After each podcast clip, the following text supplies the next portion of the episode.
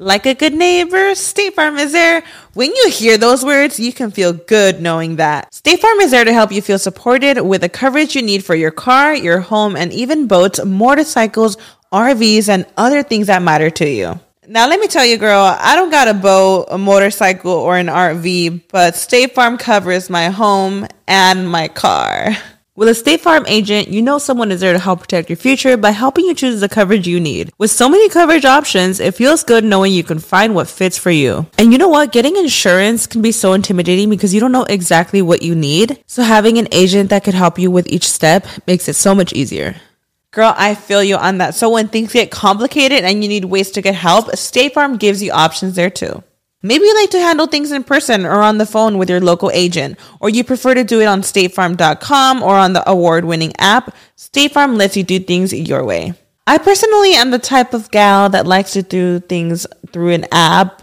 It just makes it more easier than going in person or hopping on a call. So I love that they have that option available. Girl, I like to use an app too. I'm not trying to pull up in person or, or call because I'm way too, I have too much social anxiety for that. I'm trying to do it on the app. So that's why I'm here with State Farm. And that is why, like a good neighbor, State Farm is there. With everyone fighting for attention, how can your business stand out and connect with customers? Easy. Get Constant Contact. Constant Contact's award winning marketing platform has helped millions of small businesses stand out, stay top of mind, and see big results fast. Constant Contact makes it easy to promote your business with powerful tools like email and SMS marketing, social media posting, and even events management. With Constant Contact, you'll reach new audiences, grow your customer list, and communicate more effectively to sell more, raise more, and fast track growth. Don't know much about marketing? No sweat. Constant Contact's writing assistant tools and automation features help you say the right thing at the right time every time. Plus, you can send with confidence, knowing your emails are actually reaching your customers thanks to Constant Contact's best in class 97% deliverability rate. I'm a small business owner and I believe that this is a great tool for other small business owners. In small businesses, you need to create a team. And if you're starting by yourself, Constant Contact can be the team that you need. Tackle any challenge with Constant Contact's expert live customer support. Plus, everything's backed by the 30 day money back guarantee. So get going and start growing your business today with a free trial at constantcontact.com. Just go to constantcontact.com right now. Constant Contact, helping the small stand tall. ConstantContact.com. Estás escuchando El Dolop, parte de Sonoro All Things Comedy Network. Este es un podcast bilingüe de historia americana en el que cada semana yo, Eduardo Espinosa, le contaré un suceso histórico estadounidense a mi amigo José Antonio Badía, que no tiene idea de qué va a tratar el tema. Ya teníamos rato que no hacíamos un small up. así Yay, baby small up. sí, ahí para. Pues ahí para nomás meterle un poquito más de contenido a la gente que como si no tuvieran ya suficientes cosas que ver. Ah, Siempre necesitamos un, algo que rellene ese, esa visita familiar. Claro. El agua con radio funcionó bien hasta que se le cayó la mandíbula. ¿En qué ojo me pongo el parche? Malditos salvajes incultos. Pagaba 25 centavos a los niños de la localidad por cada perro o gato que le llevaran. No, espérate, ¿qué? El parque se hizo consciente, el parque probó la sangre, güey. ¿De qué se va tan... Lo bueno es que nada más te trabas cuando lees, ¿verdad? Sí, sí, sí.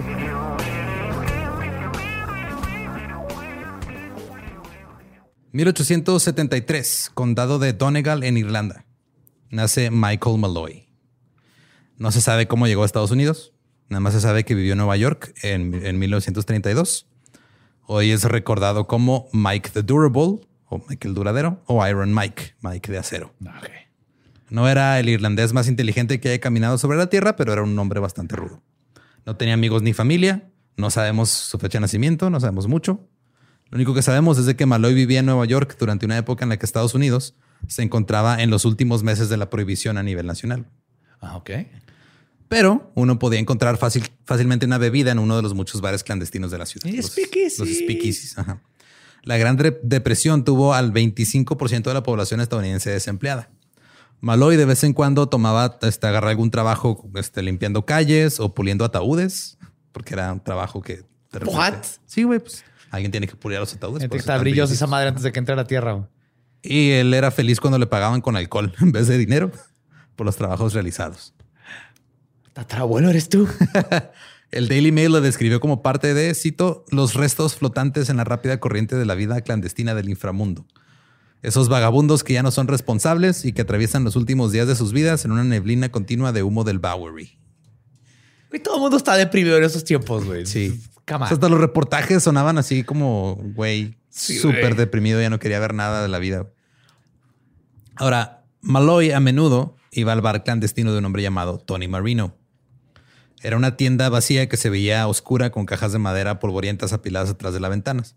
Pero atrás de las cajas había un sofá, había cuatro mesas y una barra de madera a lo largo de la pared trasera y un chingo de whisky de contrabando. Marino dormía ahí en el sofá por la noche.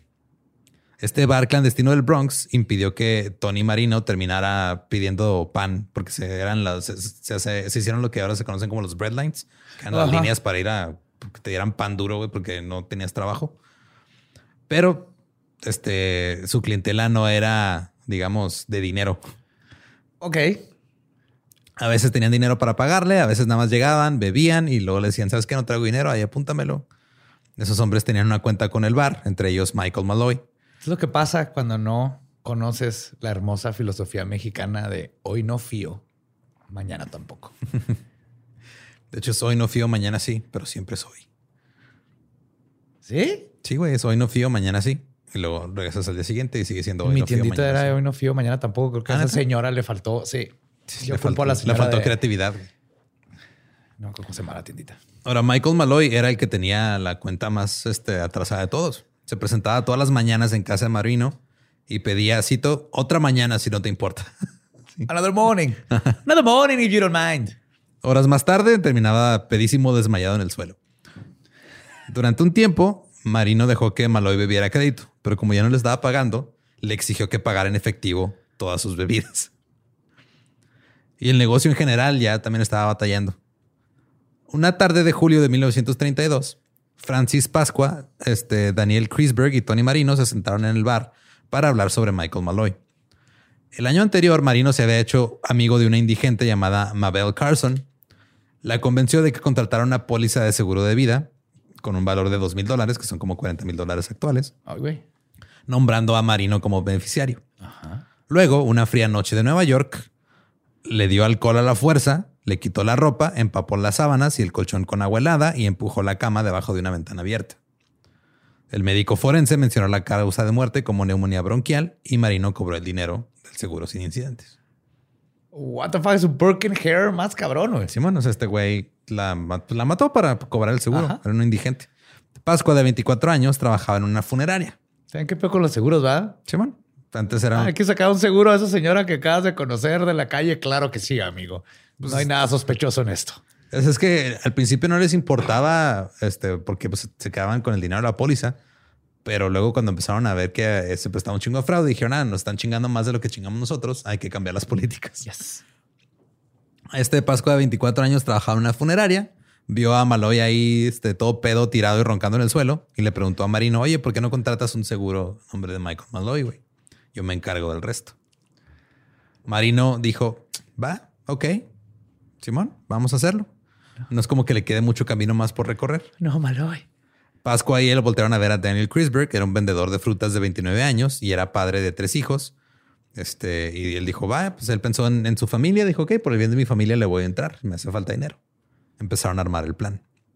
Pascua se ofreció a hacer el trabajo preliminar, le pagó a un conocido suyo para que lo acompañara a las reuniones con los agentes de seguros. El conocido se hacía llamar a sí mismo Nicholas Mallory y dijo que su ocupación era florista. Pascua tardó cinco meses en asegurar tres pólizas, todas con doble indemnización, por la vida de él, un tal Nicholas Mallory. Eran dos con Prudential Life Insurance y una con Metropolitan Life Insurance. Que Prudential y Metropolitan creo que todavía existen las dos. Es lo que iba a decir, ajá. Pascua reclutó también a Joseph Murphy, uno de los cantineros de Marino, para identificar al fallecido como Nicholas Mallory y decir, ¿sabes qué? O sea, iban a llevar el cuerpo de Malloy, pero iban a decir, ah, mira, este es Nicholas. Este, y yo soy testigo de que sí es. Y afirmar que era su pariente más cercano y que era su beneficiario. Si todo salía según lo planeado, Pascua y sus secuaces se dividirían 3.576 dólares, que más o menos son como 70 mil dólares actuales. Que no es mucho, pero en esos tiempos era, el- Era toda un la chingo, güey. O sea, 70 mil dólares ahorita es pues, un millón y cacho, güey. O sea, sí es un chingo de dinero, de pesos. No, y más en esos tiempos. Sí, ¿no? más en esos tiempos cuando no había dinero. Poco a poco fue aumentando el número de hombres involucrados en el asesinato de Malloy. Dos de los habituales de Marino este, eran John McNally y Edward Tin Ear Smith. o- Tin ear, ojo de. Oído de estaño, latón. De latón. Este tenía un oído artificial, pero no era de latón, era de cera. Nomás le decían Tin Ear. por- nomás, pues, Somos mexa y ponemos apodos que no tienen sentido. No, yes. También estaban Tough Tony y su compañero Joseph McLeone, puros italianos, güey. Se convirtieron todos en secuaces de la trama, entonces cada vez eran más y tenían que dividirse el dinero entre más. Así que una noche de diciembre de 1932, todos se reunieron en el bar clandestino para matar a Michael Malloy, O sea, ya tengo como 14 cabrones para deshacerse de un de güey. un güey. Malloy apareció y para su sorpresa y deleite, Tony Marino le dijo, ¿sabes qué? Tienes cuenta abierta, pide lo que quieras. Maloy obviamente no preguntó, güey. Dijo, no mames, qué chido. Fuck Le dijo, yeah. ¿sabes A qué? huevo. Dijo, ¿sabes qué? Este, ya tengo mucha competencia de otras tabernas. Tengo que hacerme más flexible con las reglas y no se me ve la clientela. Entonces, Maloy dijo, dame un trago. En cuanto se lo acabó, Marino le llenó otra vez el vaso y así se la pasó toda la noche. Un testigo dijo que Maloy había sido un gran bebedor toda su vida y bebió una y otra y otra vez. Dicen que bebió hasta que el brazo de Marino se cansó de sostener la botella. Dicen Y que eran eh, pistos. al- era whisky hecho, culeros, en- era whisky de bañera, güey. Así. Sí, en una bañera y en un, en un cerro, güey, por dos güeyes con unas barbas blancas así largas. güey. Sí, dicen que la respiración de Malloy se mantuvo estable, su piel conservaba su tinte normalmente rojizo. Finalmente se pasó la manga por la boca para limpiarse la boca, agradeció a su anfitrión la hospitalidad y le dijo que volvería pronto. ¿Y se fue? Y se fue, güey. Y volvió Malloy en menos de 24 horas. ¿What? Sin cruda. Sí, no llegó al día, llegó al día siguiente, güey, como si nada. Por este patrón se prolongó durante tres días. Malloy entraba, bebía sin parar durante horas, luego se iba. Solo hacía una pausa para comerse algún bocadillo de sardinas que le daban de cortesía. Aparte, agarraba la cortesía. Te damos criadillas y sigues pisteando. Ok. ¡Ah, cholos! Marino y sus cómplices estaban desconcertados. Al cuarto día, Malloy entró tropezando al bar y dijo: Vaya, traigo una sed. Boy, ain't I got a thirst. I've got a test. Oh my God. Tough Tony ya estaba harto y dijo, ¿y si disparamos en la cabeza? Pero dijeron, no, eso va a parecer asesinato. Murphy recomendó otra solución. Vamos a cambiarle el whisky y la ginebra que le damos por tragos de alcohol de madera, de metanol, güey. Metanol puro. Ajá, sí. Ajá. Estas bebidas, las bebidas que contienen solo un 4% de metanol pueden causar ceguera. En 1929, más de 50 mil personas en todo el país habían muerto a causa de los efectos de alcohol impuro adulterado por la prohibición. Ahora, su plano era servirle a tragos a Malloy contaminados con metanol. Era servirle metanol directamente, güey. 4% te deja ciego. Ajá. Le iban a dar. Así directo, Directo. güey. Ajá. Chris Berg mostró un poco de entusiasmo. Dijo, sí, dale metanol, vamos a ver qué pedo. Murphy compró algunas latas a 10 centavos en un taller de pintura cercano, porque es pues, el que usan para diluir pintura y todo eso. Las Sí, llevó- es, como aguarrás. Ajá. Las llevó en una bolsa de papel marrón. Le sirvió tragos de whisky barato a Malloy al principio para que fuera entrando en calor y luego se los cambió por metanol. La pandilla observó mientras Malloy tomaba varios tragos y seguía pidiendo más, sin mostrar ningún síntoma físico aparte de su embriaguez habitual. Te bueno esta madre, güey. O sea, va un Cosmo, pues yo le pondría Cosmo, güey. No tienes más sardinas, güey, o criadillas de esas madres.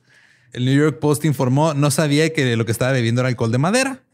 Y lo que no sabía aparentemente no le hizo daño. Bebió todo el alcohol que le dieron y volvió por más.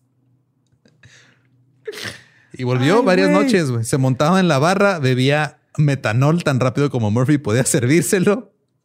Una Puede noche. Fíjate todos viéndolo, güey.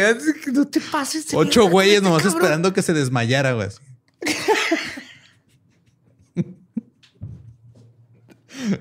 Entonces, una noche, Malloy finalmente cayó al suelo. La pandilla se quedó en, silen- en silencio viendo el bulto que estaba en el piso. Sí, es que aparte no ha pensado, ni si- no solo no se moría, ni siquiera quedaba inconsciente. No, güey. O sea, se terminaba yendo pedísimos a, a dormir a donde fuera, quién sabe dónde vivía el güey. Ay, güey. Pero así se cayó. Ajá. Pascua se arro- arrodilló junto al cuerpo de Maloy, le palpó el cuello, acercó la oreja para este a su, a su oreja la, a la boca de Maloy para escuchar si estaba respirando, le checó el pulso. La respiración de Maloy era lenta y laboriosa. No. Decidieron esperar, viendo el lento subir y bajar de su pecho, y pensaron en cualquier momento va a morir. Finalmente hubo una respiración larga e irregular. Luego Maloy comenzó a roncar. Y se despertó unas horas más tarde, se frotó los ojos y dijo, dame algo de lo habitual, muchacho. ¡No! Este es el orco de orco, güey. Tener este güey en tu casa, güey. Fue una fiesta y no se va, güey. El, com- Wow. el complot para matar a Michael Malloy se está volviendo cada vez más caro. Y complicado, güey. ¿Y cuánto se han gastado en alcohol? Entre la cuenta de la barra libre, güey, las latas que compraban de alcohol este, de madera y las primas mensuales del seguro, cada vez estaban invirtiéndole más. A Marino le preocupaba que su bar terminara en las ruinas. Tough Tony una vez abogó más por algún tipo de muerte violenta. Pero Pascua dijo, ¿sabes qué? Yo tengo otra idea, güey. A Maloy le gustan los mariscos. Viene y se come las sardinas. ¿Qué te parece si echamos ostiones en alcohol desnaturalizado? Lo dejamos remojar durante unos días y se lo servimos mientras él bebe. Entonces va a estar pisteando metanol y comiendo ostiones así en, en alcohol, güey. Alcohol etílico. Sí. Dijo, esto casi invariablemente le causará una indigestión aguda y los ostiones pues van a estar bien porque no se van a podrir porque van a estar conservados en alcohol. Así que llegó Maloy, le sirvieron su, su alcohol de madera, su metanol Le dieron ostiones. madera, y cada se pasaba el ostión con, o sea, con un ostión y un trago, güey, ostión y un trago. Pascua, el resto estaban esperando a que Maloy cayera hecho mierda, pero nada más eructó y se fue. Está bien buenas esas ostiones, güey. No mames, Oye. qué buen sazón. Lo que más coraje me da es que el pobre Maloy ni cuenta de que le sal... Si hubiera sabido que le estaban dando alcohol, este, ¿cómo era? Met- Metanol. ajá. metanol, le hubiera salido mucho más vara, güey. Sí, pero de todos modos él no estaba pagando nada, él estaba poniendo toda su cuenta. Es la barra libre más cara del mundo. Ajá. Ahora, el asesinato de, de Maloy ya también se estaba volviendo una batalla de voluntades. Y debido a que había gente, un chingo de gente involucrada, la cantidad de dinero que recibiría cada hombre era cada vez más pequeña. Murphy probó otro plan. Dejó que una lata de sardinas se pudriera durante varios días. Las mezcló con un poco de metralla, así de shrapnel, güey. Pedazos- Fierro- pedazos de fierro Ajá, y cosas. Agarró dos pedazos de pan. Hizo un sándwich de sardinas con metralla, se lo dio a Maloy. No. Dijeron, güey, el metal va a atravesar los órganos. Maloy se terminó el sándwich y pidió otro.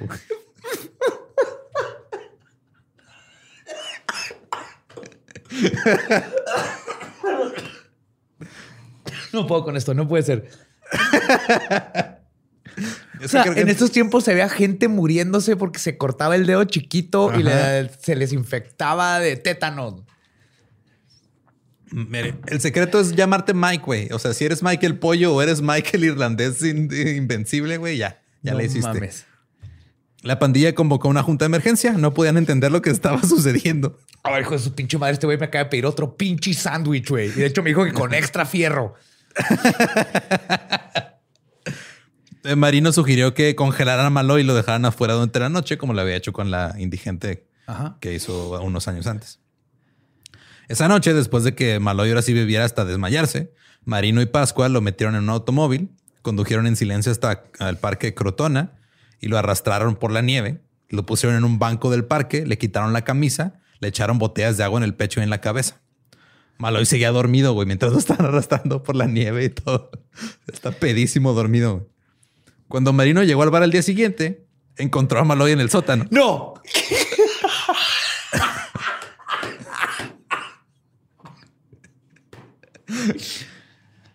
Güey, me desperté en el pinche parque, cabrón, y no mames. Y me vine para acá porque se me antojó un sándwich.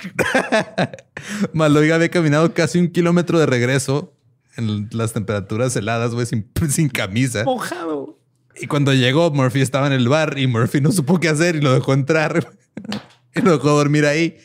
Y cuando despertó y ya este, volvió en sí, se quejó de un pequeño escalofrío. Le dio. Slight chill. Ah, Que ese, ese último pisto que me diste, güey, como que me cayó mal, me dio como frito. Se acercaba a febrero. Se debía, se debía realizar otro pago del seguro. John McNally dijo que, ¿sabes qué? Ya mejor hay que atropellarlo. güey. Este Tinier, el oído de latón, se mostró escéptico, pero los demás dijeron, ¿sabes qué? Creo que es un buen plan. John McLeon ofreció los servicios de un amigo suyo, que era taxista, que se llamaba Harry Oh Green. my God, ya metieron a alguien más. Ajá. Y le dijeron, va, güey, a este güey le, vamos a dar nada más 150 dólares. Esa noche, otra vez, después de poner a Maloy hasta la madre con che metanol y con sardinas podridas y ostiones en alcohol. Ya este, todo borracho, se subieron todos al, al- al taxi de Green. Iba Maloy en la parte de atrás, este, así, acostado en los pies del, del asiento. Green condujo unas cuadras y se detuvo. Este, Bastoni y Murphy, o sea, Taftoni y Murphy arrastraron a Maloy por el camino y lo sostuvieron con los brazos extendidos. Ok. Parado. ajá. Ajá. Green aceleró el motor. Todos se prepararon. Hasta que por el rabillo del ojo, McLeon vio un destello de luz y le dijo que, que se parara, güey. El taxi se detuvo. Y de repente Green, sí, o sea, porque Green dijo a lo mejor es un policía o algo que andan aquí este, checando o un testigo. Ajá. Y se cuenta, no, nomás fue una luz de una ventana. Entonces se pusieron otra vez en posición. De nuevo. Vas para atrás. Reversa. Entonces estaban ahí dos güeyes deteniendo a Maloy. Inconsciente. Ajá, medio inconsciente, echándole un carro encima, güey. Y no saben cómo chingados, pero Maloy logró brincar, güey, de- del camino del taxi dos veces, güey. ¿Dónde? O sea, como que medio pedo, veía las luces y se quitaba. güey. Oye, cabrón, pinche tiro aguas, güey. Hay un taxista aquí. Casi nos lleva a los tres, güey. Yo brinqué, güey. Cuidado, vámonos por la banqueta. No es cierto. En el tercer intento, Green este, se fue hacia Maloy a madre, iba como 80 kilómetros por hora, güey, lo arrolló. Hubo dos golpes, uno fuerte y otro suave. Uno fue del, gol- del cuerpo golpeando el, el auto y otro cuando el cuerpo golpeó el suelo. Por si las dudas, Green se dio reversa sobre él. No mames. Y luego vieron que pasó un automóvil cerca y huyeron y lo dejaron ahí dándolo por muerto. Joseph Murphy, quien había sido elegido como el supuesto hermano del tal Nicholas Mallory, que era el nombre falso que dieron, comenzó a llamar a las morgues y hospitales en un intento de localizar a su hermano desaparecido. Pero nadie tenía información y no hubo informes de ningún accidente fatal en los periódicos. No. Después de cinco días, Pascua estaba conspirando para matar a otro borracho anónimo, cualquier borracho anónimo que se topara, y hacerlo pasar por Nicholas Mallory, Sí, asumieron que este güey no lo encontraron, no lo reportaron algo. cuando de repente se abre la puerta del bar de Marino. ¡No! Y entra cojeando un maltratado y vendado Malcolm Malloy con un aspecto ligeramente peor de lo habitual, Ligeramente peor de lo diciendo, vaya que me muero por un trago. Güey, les dije que por la banqueta, güey, creo que me pegó al último. Creo que andaba pedo anoche, güey. Se echó, se me cruzó. Se me cruzó la sardina y esa madre. Estoy bien, compas. Qué bueno que ustedes están bien también. Y todavía Malloy llegó a contar su asombrosa historia, por lo que podía recordar de ella. Dijo que recordaba el sabor del whisky, la fría palmada del aire nocturno, el resplandor de unas luces, luego oscuridad. Lo siguiente que supo es que se despertó en una cama caliente en el hospital Fordham con ganas de volver al bar. Entonces lo que pasó fue que un policía llegó, lo vio ahí tirado, le llamó a una ambulancia y se lo llevaron al hospital. Y sobrevivió.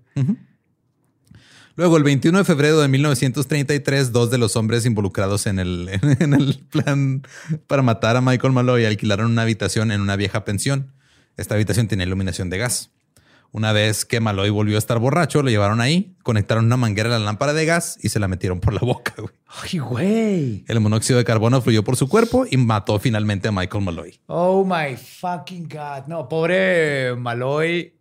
Pero ¿crees que en algún punto estos güeyes, cuando lo vieron, te dijeron, ya, güey? O sea, estamos en un sitcom, güey. No, no, no. Eh, haciendo un gym a la cámara. Sí. Guau, guau. Pero los asesinos no sabían que el monóxido de carbono empuja el oxígeno fuera del torrente sanguíneo y forma un vínculo con la sangre que es 200 veces más poderoso que el del oxígeno y induce asfixia química. Así es como te mueres por monóxido de carbono. Ok, sí. Ajá. El doctor Frank Mancela, un médico corrupto amigo de Pascua, presentó un certificado de función falso citando neumonía como la causa de muerte.